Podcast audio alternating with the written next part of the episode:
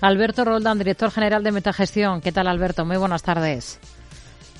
Hola, buenas tardes. Todos estos valores son ah, protagonistas de esta jornada en Europa estamos en una sesión en la que vemos caídas generalizadas a uno y otro lado del Atlántico, mientras que desde la Reserva Federal estadounidense en las últimas horas han insistido en minimizar o tratar de rebajar esas opciones de rebaja de tipos en marzo. Otra cosa es lo que piense el mercado.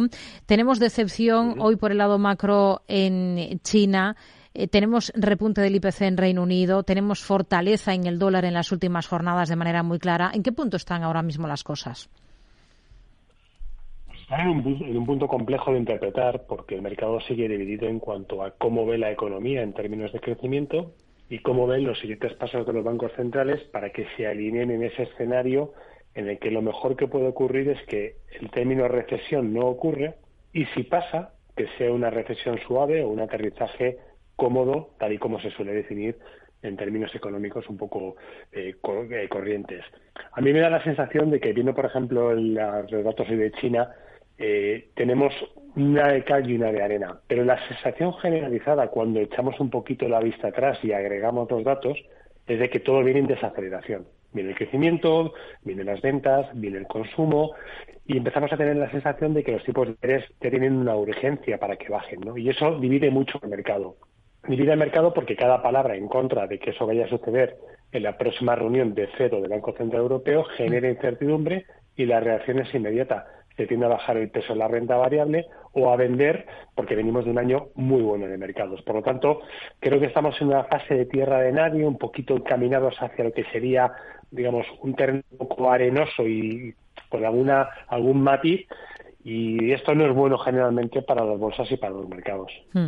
Eh, miramos a, petroleras. Después de meses de dudas, BP es noticia hoy porque ha nombrado uh, su nuevo consejero delegado de manera permanente. Estaba actuando como tal el que era director financiero desde 2020, lo ha ratificado en el cargo.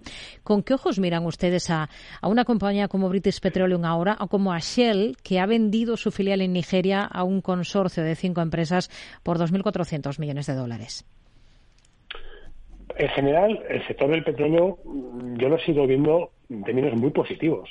Hace mucha caja, la deuda no es un problema. Si miramos el balance de BP ya que lo ha citado, eh, es una situación de deuda muy cómoda, sin vencimientos fuertes, con una situación de deuda sobre vida eh, bollante, generando mucha caja. El free de las compañías petroleras europeas oscila en torno al 10% de media, es decir, que la capacidad de generar recursos, incluso, con el precio del petróleo volátil, es muy elevada. Y eso significa que puede hacer dos cosas, repagar la deuda con comodidad, seguir invirtiendo y adicionalmente sostener un dividendo que es muy alto en términos medios. La rentabilidad por dividendo de las compañías europeas supera el 5%.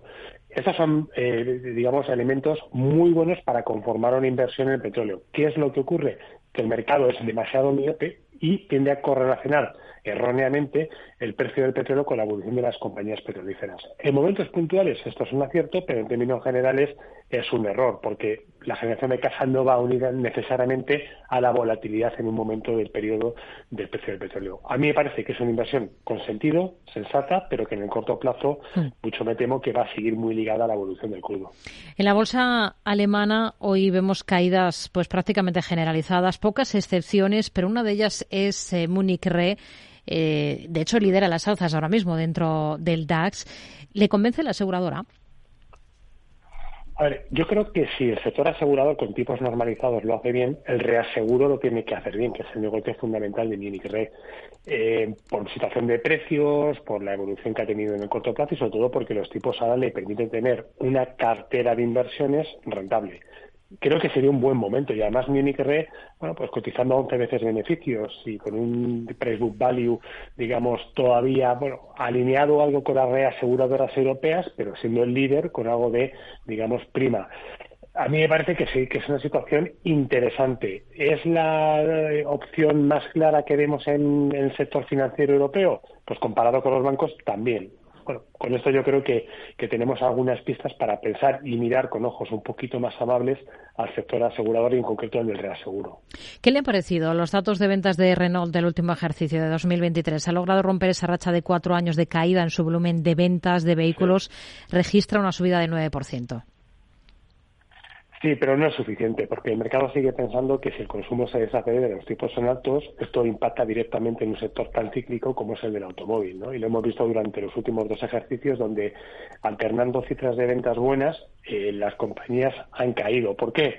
Porque hay cierto escepticismo en cuanto a la capacidad de mantener y sostener crecimientos un poquito más robustos, ¿no? Y además están quemando mucha caja, mucha caja en, el tema del vehículo eléctrico. A mí eso me preocupa. Es indudablemente un paso que hay que dar, pero no sabemos si sí están dando los pasos correctos. Todas las compañías venden la misma historia, que, hacen lo que hay que hacer, y efectivamente, pero muchas veces esto no va unido a la creación de valor. Y yo creo que ahí es donde el mercado igualmente, mencionado lo que comentaba anteriormente, está igualmente dividido. Hmm. Sanofi es de lo poco que ha aguantado durante esta jornada las ventas en el mercado francés. Es una de las tres que está en positivo. ¿Qué visión tiene para la compañía? Mm. Lo hemos comentado en alguna ocasión. A mí me parece que va a ser un año en el que el sector farmacéutico lo va a hacer bien. Lo va a hacer bien en términos absolutos y en términos relativos, no solamente el europeo, sino también las compañías americanas. Bueno, no solamente por esa visión que tenemos un poco infantil de que es un sector defensivo y cíclico, que hasta cierto punto es verdad, pero es que la realidad nos dice que es un sector que sigue haciendo mucha caja, que sigue moviéndose eh, con fundamentales muy propios de una dinámica que no tiene que ver tanto con el consumo, sino con el, con el gasto de los ciudadanos y sobre todo con el gasto público. Y si miramos eh, la evolución de corto plazo del sector farmacéutico, desde mínimos del año 2023 lo ha hecho muy bien. ¿no? Y Sanofi, quitando la caída que tuvo eh, reciente, pues también lo ha hecho bien. Yo creo que al final es un sector que tenemos que tener en consideración si queremos estar invertidos en bolsa, pero controlar un poquito el riesgo.